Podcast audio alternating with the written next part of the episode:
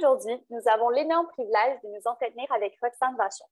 Madame Vachon travaille depuis maintenant 16 ans comme avocate défendant les droits de la personne, notamment dans des situations d'après-guerre où elle a enquêté sur des violations des droits humains, se concentrant surtout sur des détentions arbitraires et a établi des bureaux d'aide juridique au Népal, en Palestine, en Afghanistan et en Tunisie pour défendre les abus des droits humains. Elle est une spécialiste des droits des réfugiés, des droits humains, du droit criminel tant à l'international qu'au national. De plus, au niveau national, elle a défendu des groupes marginalisés tels que des travailleuses du sexe, des personnes souffrant d'addiction et des femmes autochtones dans le Downtown East Side de Vancouver. Elle a beaucoup travaillé avec les communautés autochtones tout au long de sa carrière. Elle est présentement vice-présidente adjointe de la commission d'appel sur l'immigration et du statut des réfugiés du secteur de Montréal. Aujourd'hui, vos animateurs sont Clara Arsenault et Alicia Prieur-Couture. Vous écoutez Curriculum.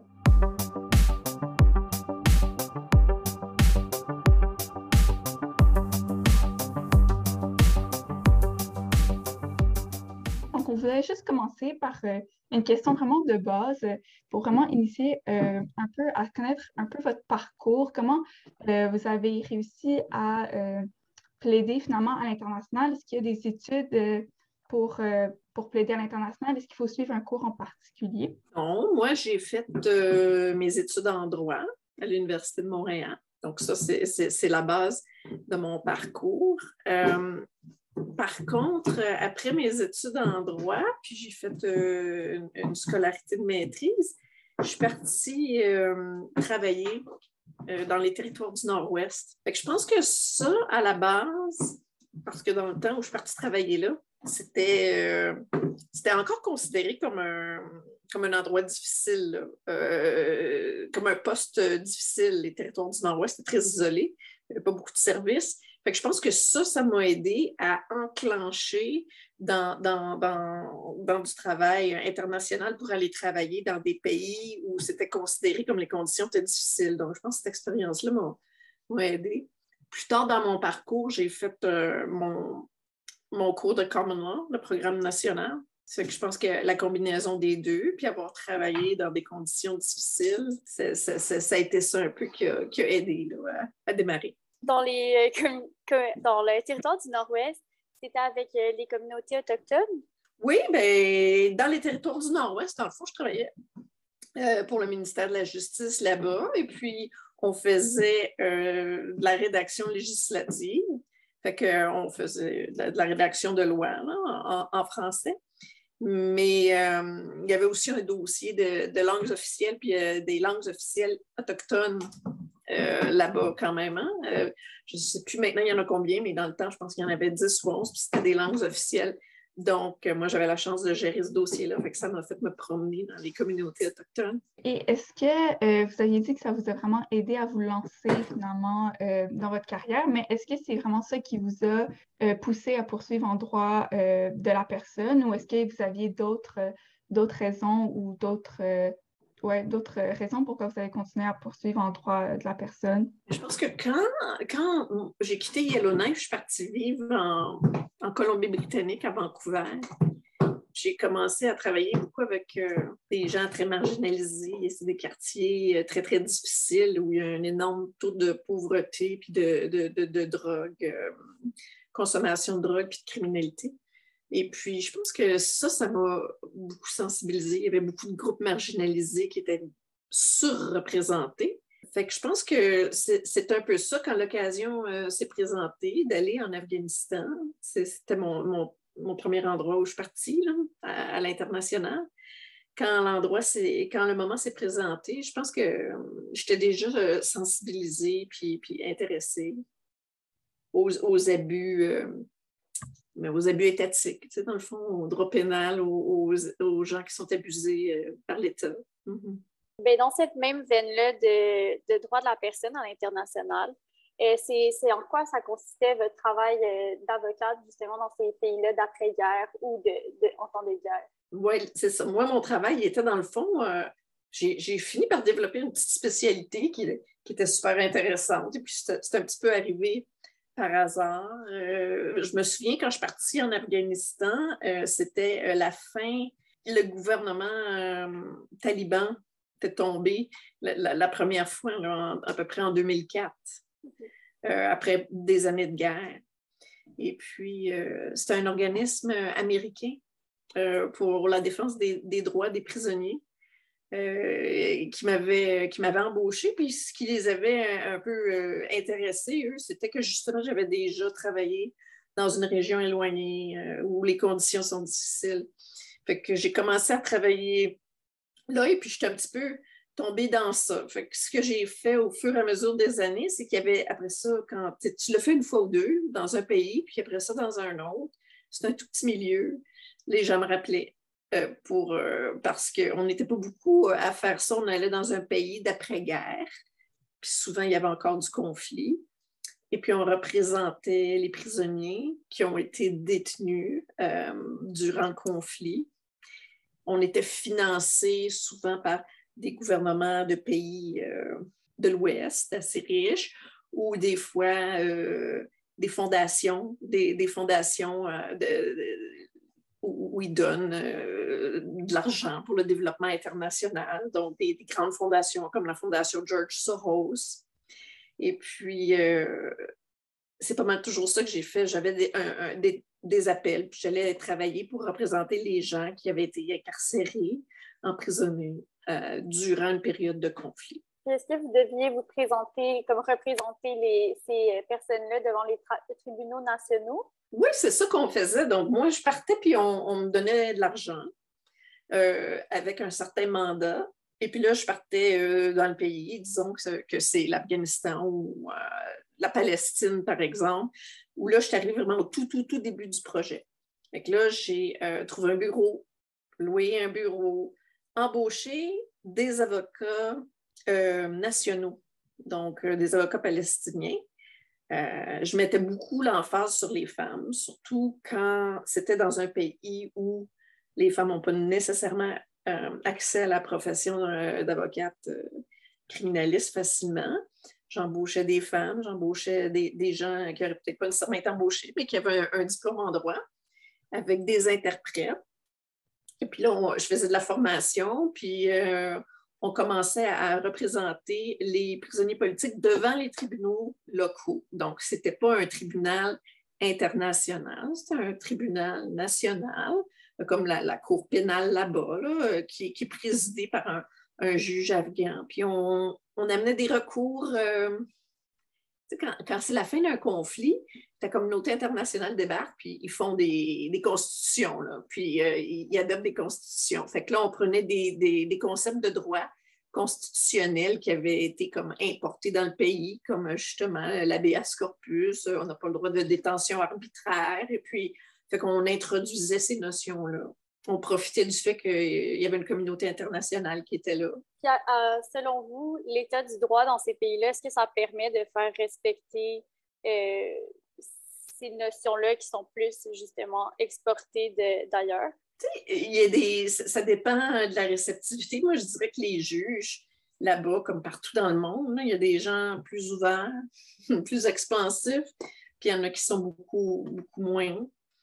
Donc, euh, si je pense en, Afghanistan ou en Palestine ou en, Tunisie, il y avait des, euh, juges qui étaient, très ouverts à ces concepts de droit-là, puis il y en a d'autres qui étaient très conservateurs. Mais euh, c'est sûr que quand il y, a une, révolution ou une guerre qui s'est finie puis qui n'a pas, pas fonctionné, puis les Nations unies arrivent là, puis la première chose qu'ils font d'habitude, eux, c'est qu'ils commencent à élaborer une constitution hein, pour, le pays. Donc, euh, il y avait toutes sortes de droits, la présomption d'innocence, puis tout ça qui sont incorporés dans leur constitution. Fait là, c'est nouveau. Fait on, a la chance d'arriver puis d'amener ça à ces juges-là. Les juges qui sont aventuriers, ouverts d'esprit, ben écoute, il ne faut pas que tu aies peur de tripoter. Là, la détention arbitraire, où les gens, il y a des pays où les gens sont convaincus que leur seule façon d'avoir une confession, c'est par la torture. Puis ils disent, mais si tu ne tortures pas le monde, comment tu fais pour avoir une confession? Alors là, il faut essayer d'expliquer, mais n'importe quoi qui est dit sous la torture, c'est pas fiable. Les gens vont dire n'importe quoi sous la torture. Il faut, faire euh, cette éducation-là. Il ne faut pas avoir peur de se cogner la tête, euh, se cogner le nez dans la porte euh, bien des fois, ben, l'ouverture se fait tranquillement. Est-ce que vous aviez des exemples où est-ce que vous aviez plaidé qui était assez marquant ou qui vous a marqué personnellement? Je me souviens au Népal, les gens, il y, a beaucoup de gens qui ont été emprisonnés par la, durant, après la révolution, la, révolution maoïste qui, a échoué. Et puis, ils étaient emprisonnés pour toutes sortes de raisons. Puis, il y avait une espèce de, système d'amende. Et puis, euh, ce système d'amende-là, ça faisait que les gens de caste inférieure, parce qu'au Népal, euh, même si les castes, c'est plus légal, c'est encore un système euh, qui, fonctionne. Et puis, les gens de caste inférieure, finalement, avait des, des ils ne réussissaient pas à sortir de prison. Là. Tu pouvais être là pour une, infraction assez, euh, assez mineure. Euh, durant un temps de guerre, tu n'avais pas tes papiers, tu n'avais pas ton identification avec toi, tu étais parti, euh, tu étais sorti plus tard que le couvre-feu. Et puis, même si la, la, peine était l'amende n'était pas grosse, mais si tu appartenais à une caste inférieure, tu réussissais jamais. Donc, ça voulait dire que tu allais passer 20, 30 ans en prison pour, euh, pour avoir, eu une, avoir fait quelque chose d'assez anodin ou de, pas très sérieux. Fait qu'on a justement fait un, recours constitutionnel pour dire que finalement, ce que ça, revenait, ça, à pénaliser les, gens de caste inférieure, et puis c'était pas légal. Puis on a réussi. ça, ça a donné, ça a ouvert la porte à, à, toutes sortes d'autres choses, euh, comme euh, l'éducation. Puis euh, pour ça, ça, a, fait des, petits, ce, recours-là. Puis en Afghanistan, on a fait un recours massif pour faire sortir les mineurs de détention adulte. Et puis, avec la Croix-Rouge, on a, on a fait sortir plusieurs, plusieurs mineurs et puis on a réussi à changer la culture en faisant un habeas corpus pour sortir les mineurs des, prisons d'adultes. On a tranquillement, euh, au fur et à mesure des années, parce que je suis allée, moi, plus qu'une fois en Afghanistan, fait que j'étais capable de voir le progrès. Puis à la fin, ça allait de soi. Euh, que les juges n'allaient plus mettre les, les, enfants avec les adultes. Euh, puis il n'y a, pas juste le travail qu'on a fait nous, il y a l'UNICEF et puis tout le monde qui était là.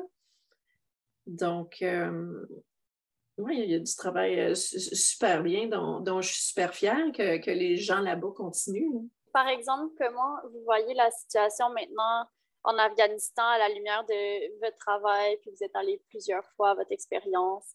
Ah, c'est tellement triste quel recul. Euh, on, les a laissés, on les a laissés tomber, ça c'est sûr. Et puis, euh, je ne suis pas le président des États-Unis, mais euh, il, y avait, y avait du progrès quand même en Afghanistan. Il y avait.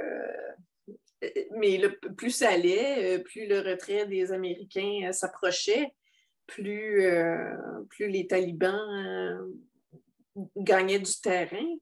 Mais euh, le plus tragique, ça va être pour, pour les femmes qui vont vivre un, gros recul pour les, pour les filles. Et puis, c'est toujours les femmes puis les filles, de toute façon, qui, qui prennent, euh, qui prennent le recul les premières.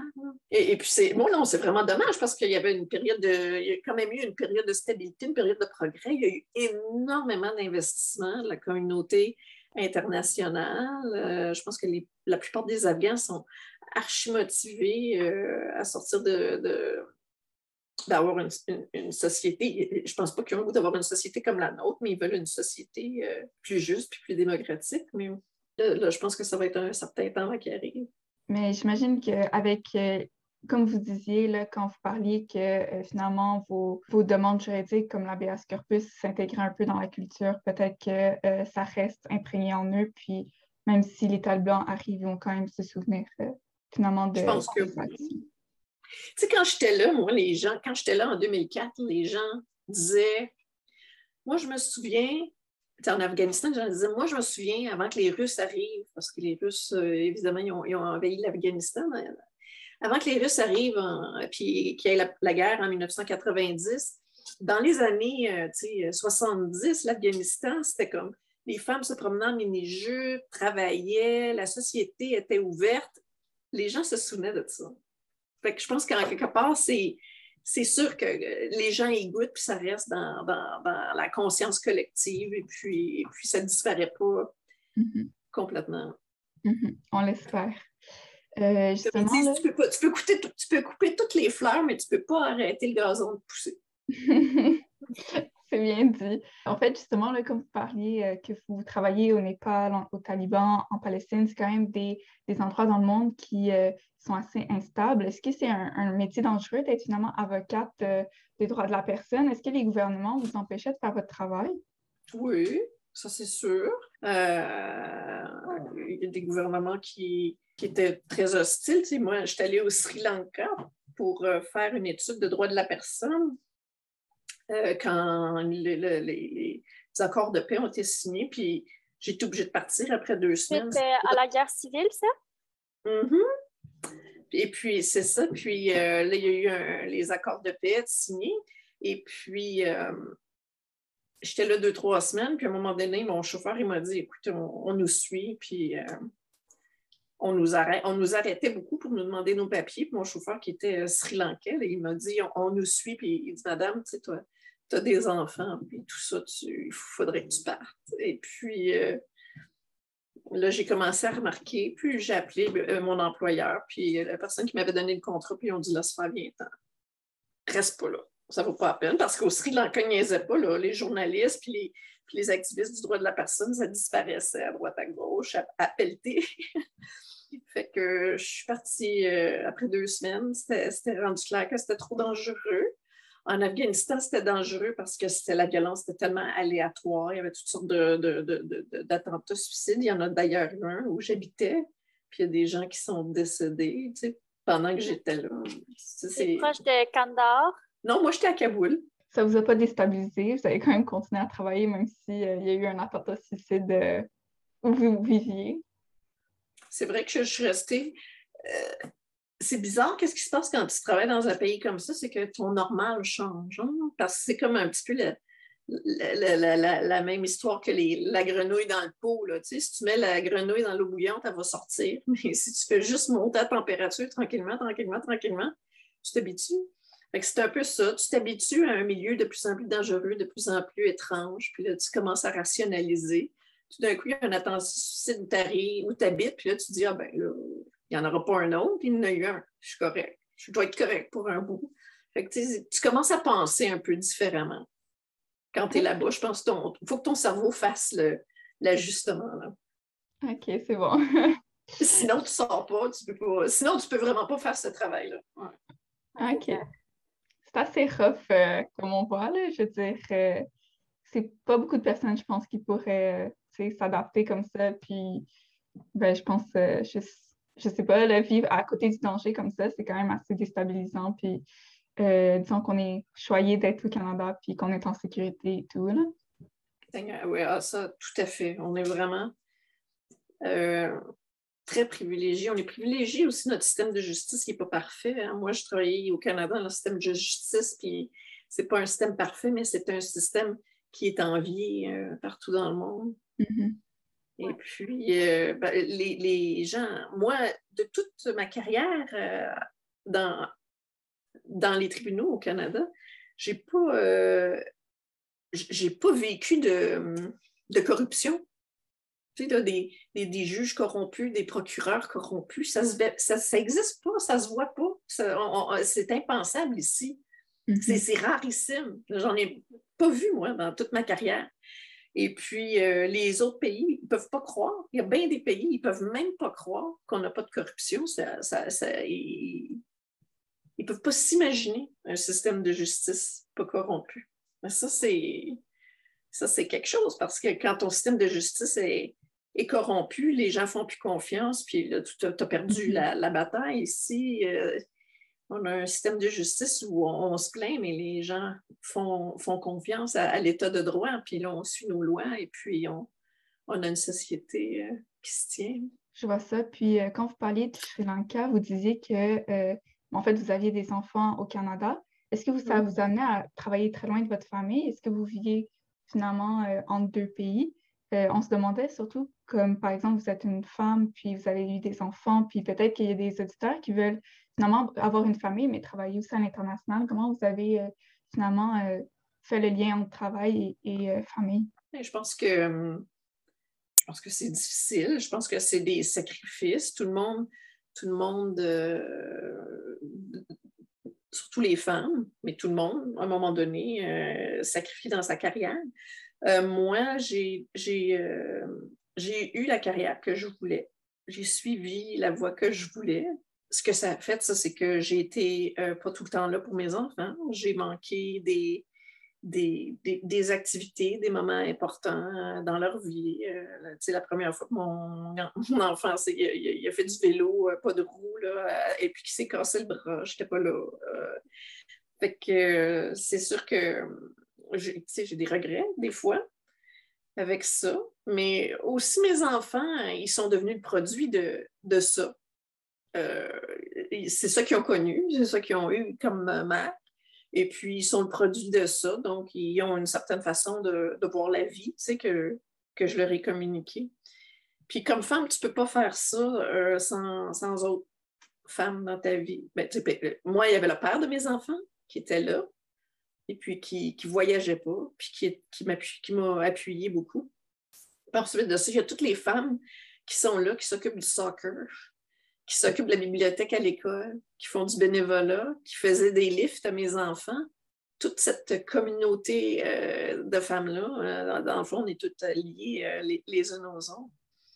Sans elles, les femmes qui ont des carrières un petit peu moins excitantes que ça, moi, j'aurais pas pu faire fait que c'est juste de, se rendre compte qu'on fait partie d'une tapisserie, puis faut être reconnaissant les uns des autres. On, a toute notre petite partie là-dedans. Est-ce que vous avez pu euh, amener votre famille avec vous ou c'était trop. Euh, Aucun endroit. C'était tous des pays de conflit. La Palestine, Haïti, ou s'il n'y avait pas un conflit actif, c'était euh, trop dangereux au niveau des enlèvements. Alors, euh, non, euh, j'ai pas eu un seul endroit où je suis allée qui était un endroit où, peut-être au Népal, j'aurais pu amener les enfants. Mais le, je pense que ça les intéressait pas tant que ça non plus à, ce moment-là. Puis, est-ce qu'il vous vient en tête, pour clore sur le sujet, un beau moment ou un accomplissement comme particulièrement marquant dans ces régions-là d'après-guerre? la plus belle chose qui m'est arrivée, puis j'y pense parce que j'en parlais l'autre jour à quelqu'un. J'étais en Afghanistan et puis il y a eu ces caricatures euh, du prophète euh, de, par euh, les caricaturistes en. Non, c'était pas Charlie Hebdo, je pense que c'était en Norvège. Et puis, il y a eu une énorme manifestation d'Afghans euh, ça, avait scandalisé euh, l'Afghanistan, puis il y a eu une grosse mobilisation, une grosse manifestation, puis ils étaient très en colère, et puis là, ils ont commencé à, mettre des, ONG, mettre le feu, euh, et puis lancer des cocktails Molotov, et puis les gens, ils s'en prenaient aux, aux expatriés, puis à la communauté internationale qui était là-bas, sur place. Et puis, j'étais là, moi, je travaillais avec mes les avocats, puis le, personnel euh, afghan. Puis à un moment donné, je leur ai dit, là, je voyais bien que la foule se déplaçait puis s'emmenait vers euh, un petit peu la rue où, moi j'étais, là, et puis eux, ils travaillaient tous là, puis eux, bien, s'ils se font identifier, un peu comme les, interprètes afghans maintenant, s'ils sont identifiés à travailler avec des, pays comme de l'Ouest, là, qui, qui ont insulté le, prophète. Donc, euh, j'ai dit, allez-vous-en tous chez vous, partez, partez, partez. Et puis mon euh, chauffeur, il a dit, ben moi, je ne pars pas, je vais, rester avec toi. Et puis j'ai dit, ben on va mettre de l'essence dans la voiture, puis laisse-moi les clés. Puis moi, si j'ai besoin, je vais partir. Puis il est allé chercher un, derrière le bureau où je travaillais, qui était finalement une maison. il y avait une espèce de petite ville, euh, tout en, tout en terre, puis en boîte, avec des maisons faites en boîte, là, puis c'était vraiment très pauvre, c'était des paysans, et puis c'était tout comme une espèce de petit labyrinthe, tout en terre cuite. Et puis, à un moment donné, il y a quelqu'un que je voyais au passage, là, quand je me promenais dans mon quartier assez souvent, qui est venu me chercher, qui m'a amené chez lui, puis ils m'ont gardé là, caché, dans leur maison, jusqu'à la fin du couvre-feu, parce qu'il y avait un couvre-feu, jusqu'à ce que ça soit plus dangereux. Ces gens-là avaient tellement peu, avait presque rien à manger. Puis c'était une grande famille, puis je suis restée là trois, quatre jours, puis il, il me donnait, il y avait un morceau de viande pour toute la famille qui était assise, puis à chaque souper, il me donnait à moi le plus gros morceau, le plus beau morceau. La femme était assise à côté de moi, puis elle me déchiquetait le plus beau morceau pour que je l'aime, moi. Euh, et puis, il y a des gens qui me disent des fois, euh, mais tu n'avais pas peur, tu ne savais pas ce qu'ils allaient te faire, ces gens-là? Mais je dis, à un moment donné, quand tu es dans la merde, il faut bien que tu fasses confiance à, à quelqu'un. Puis, la nature humaine. Je me suis dit, ça, c'est vraiment le plus bel acte de générosité. Ils m'ont caché là. Dieu sait ce qui serait arrivé s'ils ne m'avaient pas caché, puis ils m'ont nourri. Et puis, euh, c'était des gens mm-hmm. qui vivaient dans la grosse pauvreté. Que ça, je pense que c'est mon, moment favori. Ouais, c'est vraiment beau. Mm-hmm, vraiment. Oui, ouais, ouais, c'était vraiment assez extraordinaire. Cette femme-là qui prenait soin de moi. Tu sais, d'une femme à l'autre. Puis vous avez aussi travaillé, euh, en fait, on va faire un peu le lien avec euh, ce que vous avez, vous avez travaillé à Downtown Eastside, à Vancouver. Donc, euh, vous avez aussi travaillé finalement au national. Et on parle souvent de l'international comme un, un, endroit très choquant, un endroit très cruel parfois. Est-ce que vous avez été choqué par certaines choses, disons, au Canada, certaines situations que vous avez vécues? C'est sûr cette pauvreté-là, dans le downtown Eastside, c'est une pauvreté, euh, c'est une pauvreté complètement inacceptable euh, pour un pays riche. C'est comme le fait qu'il y, y, a des communautés autochtones qui n'ont pas d'eau courante mm-hmm. au Canada. C'est choquant. Comment ça se fait? Euh, une communauté comme le Downtown Eastside, une, une épidémie euh, de drogue, de fentanyl, euh, d'héroïne et puis de, misère. et puis à Vancouver, qui, est une, qui est une belle ville, mais, mais c'est vraiment des extrêmes, cette grande pauvreté, puis il y a aussi une, une richesse absolument excessive, puis c'est choquant ça aussi. Euh, puis quand il y a des euh, populations ultra vulnérables comme ça, des gens qui ont des problèmes de, pauvreté, de maladie, de consommation, il y a toutes sortes de prédateurs autour, il y a toutes sortes d'abus.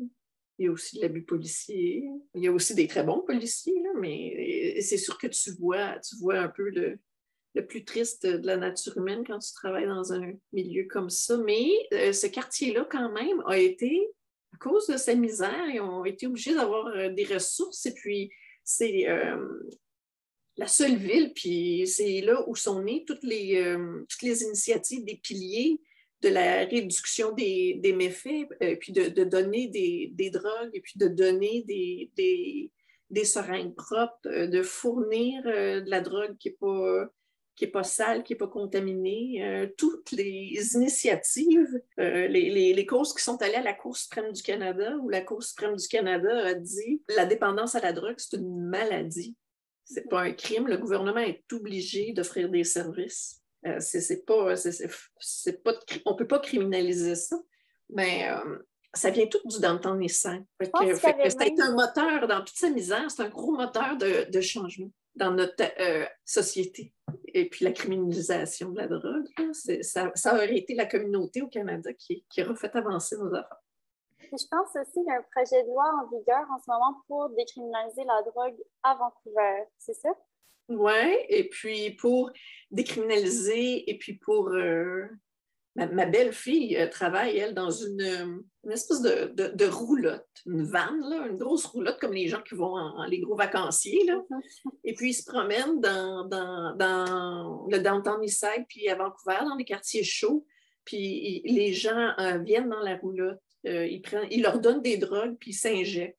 Et, puis ils vont vers eux, tu sais, puis ils leur donnent en, fait d'autres choses qu'ils ont besoin. Là, tu sais, mais donc, euh, tous ces piliers-là, euh, c'est beaucoup la ville de Vancouver à cause de, ce quartier-là qui a été à, la source de ça. Justement, vous parliez que c'est quand même difficile, que c'est comme un peu côtoyer la misère humaine un peu à chaque jour. Est-ce que vous auriez des recommandations à faire à certains qui voudraient œuvrer auprès des personnes marginalisées? Tu sais, les gens marginalisés, c'est des gens qui ont, qui ont eu des problèmes de... Souvent, c'est des gens qui ont un problème de santé mentale qui est, mal soigné euh, ou, euh, ou, qui n'est pas soigné ou qui est soigné avec des, des drogues, euh, des drogues de rue. ou c'est des gens qui ont eu des gros traumatismes. Mais c'est super enrichissant parce que c'est pas juste de la misère, il y a beaucoup d'entraide. C'est des gens qui se connaissent, c'est des gens qui s'entraident. Puis moi, quand j'ai travaillé là pendant plusieurs années, mon bureau était là. Puis mes clients, j'avais des clients qui étaient des, des, hommes et des femmes, il y avait des problèmes de, de drogue archi importants, puis des problèmes euh, de santé mentale. Mais il y en avait, c'est du monde qui lisait le journal de la première à la dernière page, là, puis il était instruit, puis il était drôle, puis il me faisait rire. Et puis, tu sais, c'est pas, pas juste euh, lourd. Euh, il y, a, de l'amitié, il y a du support. Mais ça devient comme une communauté c'est une communauté et tu fais partie de cette communauté-là. Puis quand tu travailles là, euh, tes clients, ils, sont drôles, c'est pas juste la misère à tous les jours. Ils vont te faire rire, ils vont te faire sourire, ils vont faire des affaires super weird euh, qui, qui, vont qui vont vraiment euh, t'amuser. Ta vie, elle sera pas plate. Ça va être intéressant chaque jour où tu vas travailler, puis tu vas travailler avec des gens qui ont un peu la même passion que toi. Fait que tu fais partie d'un monde où tout le monde, tout le monde euh, dans le fond, aussi a, une vision commune. Euh, les autres gens qui travaillent dans ce quartier-là, tout le monde veut un peu euh, aider toutes les populations qui sont là. Il y a des notions qui seraient importantes de garder en tête en travaillant dans ce, milieu-là. On est tout à un ou deux degrés d'être de l'autre bord de la table. Moi, si je tombe malade, j'ai un problème de santé mentale, euh, puis, je tombe dans les, drogues, euh, puis la dépendance parce que je suis plus capable de contrôler mon problème de santé mentale. Ma famille, euh, ma famille de, classe moyenne, elle, va, s'épuiser de moi. Ils vont cette année que je vienne voler dans la maison. ils, vont, ils vont me mettre de côté, ils vont se décourager. Et puis, on, est à, on n'est pas à beaucoup de degrés d'être à l'autre bord de la table. Il ne faut jamais penser qu'on est, on est loin de ça. Puis euh, après ça, on, a des enfants, puis ça peut être leur lot à eux aussi, la, dépendance, et puis euh, vivre dans la rue. Euh, fait que c'est pas eux puis nous. on est moins loin qu'on pense de, cette misère-là. Mais c'est comme de, toujours de garder de l'empathie aussi pour les autres, puis de de l'empathie, de la compassion, et puis euh, il faut, euh, il faut pas, euh, on n'est pas tous résilients de la même façon. Je trouve que c'est ça que les, gens, l'erreur qu'on fait souvent. Ah ben moi, je connais quelqu'un dans ma famille, il a un problème de santé mentale, puis il n'est pas dans la rue. On n'est pas tous résilients de la même façon. On ne se fait pas tout donner la même mise de carte en partant. Et puis, puis personne n'est à l'abri de rien. Oui. C'est vraiment à garder en tête. Mhm. Exactement. Puis euh, finalement, euh, en ce moment, vous êtes euh, commissaire, en fait, vous êtes vice-présidente au commissariat du statut, statut de l'immigration et des réfugiés. Et on se demandait, c'est quoi ça consiste vraiment votre mission en tant que commissaire? Est-ce que finalement vous êtes en charge des immigrants illégaux, non documentés? Est-ce que finalement c'est à vous de, vous charger de, de ces questions-là? Bon, mais moi, je suis euh, vice-présidente adjointe ah, la section d'appel des réfugiés. Fait que je travaille exclusivement du côté des réfugiés, même si avant, j'ai travaillé à la section d'appel de l'immigration. Mais euh, ce qu'on fait à la section euh, d'appel des réfugiés, c'est que les gens arrivent au Canada, les, gens qui partent de partout dans le monde pour, euh, pour, parce qu'ils s'enfuient, parce qu'ils ont une crainte pour leur vie ou ils s'enfuient de la persécution. Et puis ils arrivent à un point d'entrée, puis là, ils vont demander le statut de réfugié. Puis après ça, ils vont, être mis dans un espèce de processus, puis ils vont avoir une audience, et puis un commissaire va décider euh, si oui ou non cette personne-là est un réfugié au sens de la Convention euh, de Genève ou euh, au sens de, notre loi. Et puis, si, euh, et puis, ça, c'est la première instance. Puis là, les gens qui n'obtiennent pas leur statut de réfugié à ce moment-là, ils peuvent en faire appel. Et puis, moi, je travaille, fait que moi, je m'occupe de l'équipe dans l'Est du Canada. Il y, a, toute une équipe de commissaires qui font les, appels de, ces décisions-là dans l'Est du Canada. Puis moi, je m'occupe de cette équipe de commissaires. Puis est-ce que si finalement vous êtes euh, en charge euh, de donner les décisions ou vous êtes vraiment plus en charge de, façon plus administrative des commissaires? Les deux. Euh, c'est sûr que les commissaires, ils écrivent beaucoup plus de décisions que moi parce que moi, je suis gestionnaire. Une grosse partie de mon travail, trop grosse partie de mon travail, c'est de faire toute la gestion. Mais je fais des décisions aussi parce que d'abord et avant tout, je suis commissaire. Donc, je vais faire des décisions d'appel pour, des appelants à qui on a refusé le statut de réfugié, ou des fois, c'est le ministre qui fait appel parce qu'on a octroyé le statut de réfugié en première instance, puis le ministre s'oppose. C'est sur quelle euh, comme notion qui peut s'opposer à accorder un titre de réfugié, puisque les papiers ne sont pas les mêmes euh, qu'une immigration normale? Les réfugiés, les réfugiés vont devoir euh, prouver qu'ils sont persécutés dans leur pays ou qui, ont un risque à leur, à leur vie ou à un traitement cruel, euh, le ministre peut dire non, euh, ils n'ont pas prouvé ça. Euh, aussi, il y a toute cette entente des tiers pays sûrs. Si quelqu'un arrivent euh, au Canada, mais ils sont. Puis on voit souvent ça à Montréal. La personne a vécu euh, aux États-Unis pendant deux, trois ans, puis là, la personne arrive à Montréal. Après, euh, des fois, le ministre va dire ben cette personne-là, elle avait le bénéfice d'un autre pays sûr, puis on a une entente avec les États-Unis pour que tu demandes ton statut de réfugié la première place où tu arrives. Mais dans le cas des réfugiés euh, qui arrivaient et puis qui étaient là pendant l'administration américaine précédente. Il y en a énormément qui sont partis euh, durant l'administration Trump et puis qui, sont, qui ont essayé de monter au Canada, même si ça faisait quelques, mm-hmm. quelques années qu'ils étaient aux États-Unis parce qu'il y avait des déportations massives. Euh, il y en a encore d'ailleurs. Les gens se font déporter aux frontières et puis partout. Donc, euh, il y a des gens qui viennent au Canada parce que parce qu'ils ont peur de, se faire euh, déporter ou se mhm. faire mettre dans un avion puis se, faire reconduire en, quelque part. donc, euh, donc il, arrive, il arrive au Canada et puis là, ben, des fois, le ministre va dire ben non, mais il arrive d'un pays sûr, il aurait pu demander l'asile aux États-Unis. Puis les mhm. gens, eux, vont dire ben ça ne sert à rien de demander l'asile aux États-Unis. Un, je ne l'aurais pas eu. Deux, il m'aurait reconduit aux frontières du Guatemala pour me retourner chez moi. Fait, fait tout ça. Puis est-ce qu'ils peuvent retourner aux États-Unis pour redemander ou là, c'est mort pour eux? souvent, ils viennent, ils passent par, par une, une, voie irrégulière qu'on appelle. Là. Mm-hmm. Fait que, ils, peuvent aller, puis ils, vont, ils viennent, mais si personne ne le sait, ils vont retourner aux États-Unis, ils peuvent demander euh, l'asile là-bas. Mais là, si on leur a refusé l'asile ici, les, ils retournent aux États-Unis, ça, c'est connu. Euh, puis quand on leur refuse l'asile ici, ben, ils ont quelques recours quand même.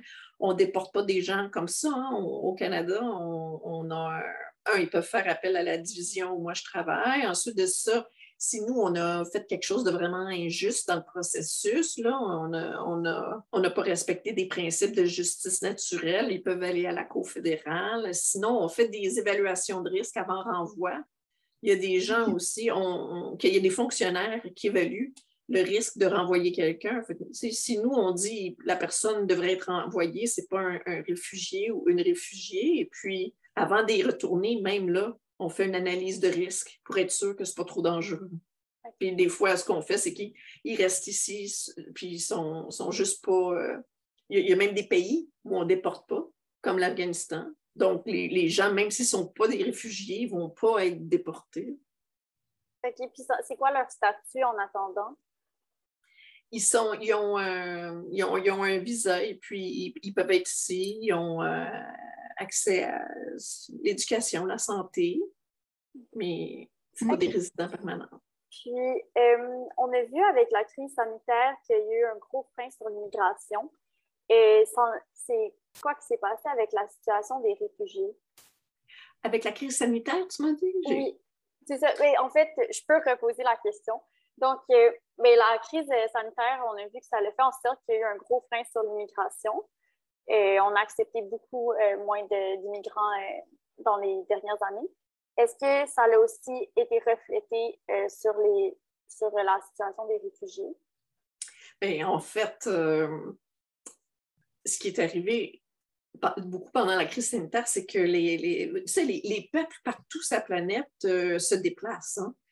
Et puis, le Canada, on n'est pas un, gros pays qui, qui, qui, accepte des réfugiés. Il y a des, la plupart des réfugiés s'en vont à la frontière à côté de chez eux. Euh, et puis, c'est ça qu'ils font. Là. Fait, où euh, beaucoup euh, se retrouvent dans, ces pays à la frontière entre deux mondes, comme la Turquie. Eux, ils ont beaucoup, beaucoup plus de réfugiés que nous, puis beaucoup plus de demandes. Mais là, pendant la crise sanitaire, toutes les frontières étaient fermées. La plupart des pays avaient des restrictions et puis des, frontières étaient gardées. Et puis les gens ne pouvaient plus se déplacer d'une frontière à l'autre. Donc, les, gens pouvant plus se déplacer, il n'y a pas eu de, demande, il n'y a pas eu beaucoup de demandes de, réfugiés parce qu'il n'y avait pas de déplacement, parce que les frontières étaient fermées pour des raisons sanitaires. Par exemple, il n'y avait plus de vol. Il y a beaucoup de réfugiés qui arrivent par avion. La plupart des réfugiés arrivent en avion, arrivent à l'aéroport, puis ils disent euh, Je demande mon statut de réfugié, puis euh, mon passeport il est faux, puis puis, euh, alors là, il n'y avait plus d'avion, il n'y a plus de vol, il n'y a, plus, d'autobus, il n'y a rien qui rentre. Fait que c'est sûr que là, il y a eu une diminution. Puis ce qui est arrivé, c'est que les populations, je pense, qui étaient à risque, qui d'habitude se déplacent puis vont faire une demande de réfugiés, bien, ils ont été persécutés. et puis les populations fragiles, les populations persécutées, ils ont, continué d'être persécutées. Même il y a eu une montée de l'intolérance puis de l'intégrisme euh, dans plusieurs pays. Si on regarde le Brésil, euh, qu'est-ce qui s'est passé là pendant la crise sanitaire? Et puis, donc, euh, là, avec les frontières qui s'ouvrent, là, on va, on va voir le. Là, on, va voir pas mal plus de, gens venir. Peut-être que dans une année normale, il y a, 60 000 réfugiés qui, qui rentrent au, qui font une demande de réfugiés au Canada. Puis ça a été diminué euh, de beaucoup, ça, pendant la crise sanitaire. Mais là, on va voir peut-être euh, une, montée parce que les gens maintenant peuvent, se déplacer. Là, on vient de permettre les vols internationaux. Là, c'est là que les gens vont venir quand ils peuvent, euh, quand ils peuvent se déplacer. Oui. Puis est-ce que le gouvernement a modifié leur taux d'acceptation de réfugiés? On n'a pas de, de taux.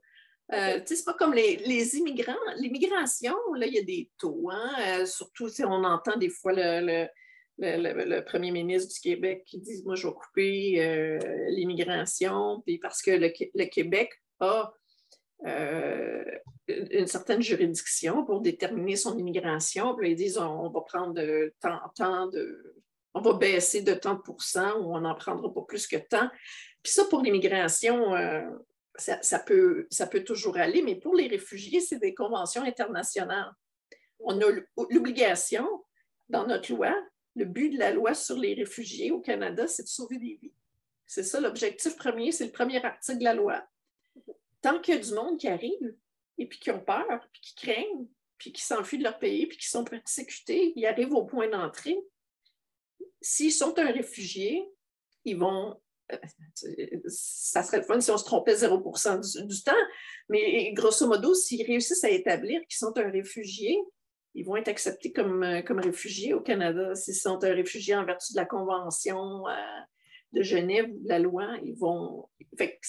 on n'a pas de chiffre, on n'a pas de quota, on a une obligation internationale de, sauver euh, les vies des gens qui sont à risque. À première vue, votre travail sont un peu.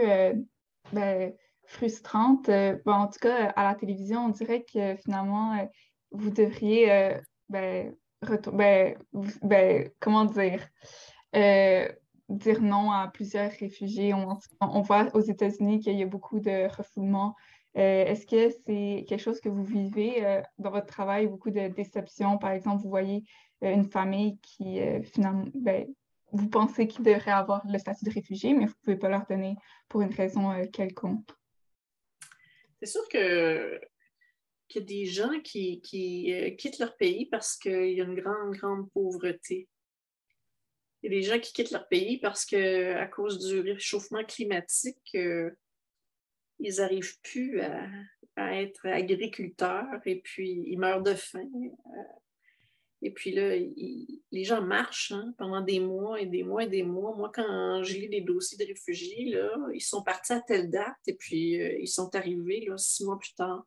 Puis les gens se déplacent sur la planète à pied. Puis, Et puis, ces gens-là, euh, s'ils ne sont pas des réfugiés au sens de la loi, s'ils sont venus parce qu'il y a de la pauvreté, des fois il y a de la violence généralisée, c'est un pays insécure, tu sais, mais ce n'est pas un conflit ou une persécution. Euh, des fois, c'est parce que la, la famine, euh, la sécheresse.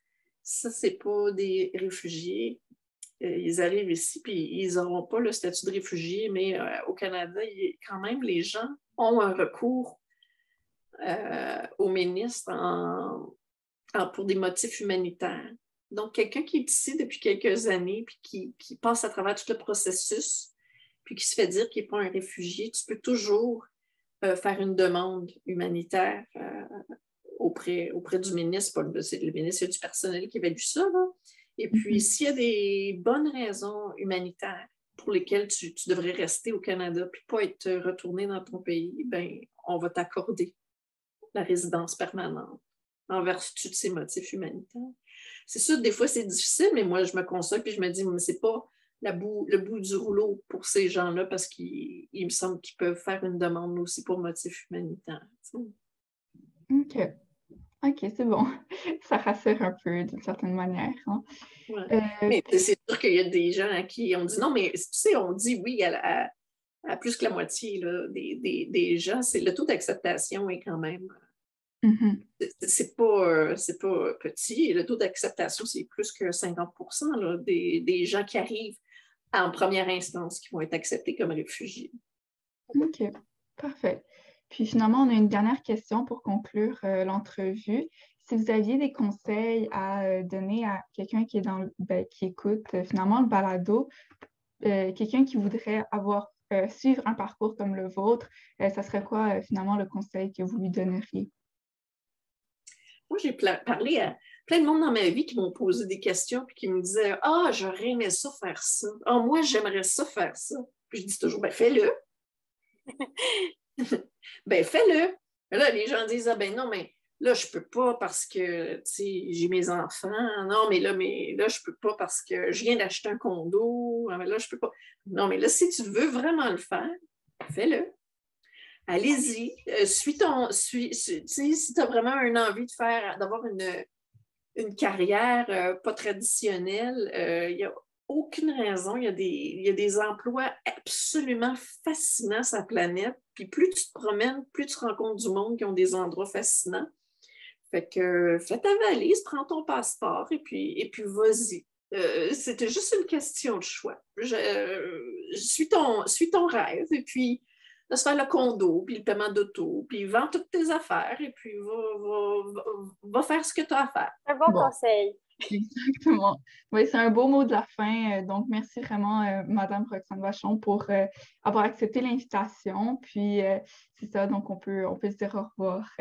Ben, merci. beaucoup, ça me fait plaisir. Merci, beaucoup. Bye, à bientôt. À bientôt. Alors, c'est ce qui conclut notre discussion d'aujourd'hui. Au nom de toute l'équipe du CAIUM, nous aimerions sincèrement remercier Roxane Vachon pour sa généreuse participation sur ce, on se retrouve dans un prochain épisode à la découverte d'un autre parcours tout aussi passionnant. Vous écoutez Curriculum.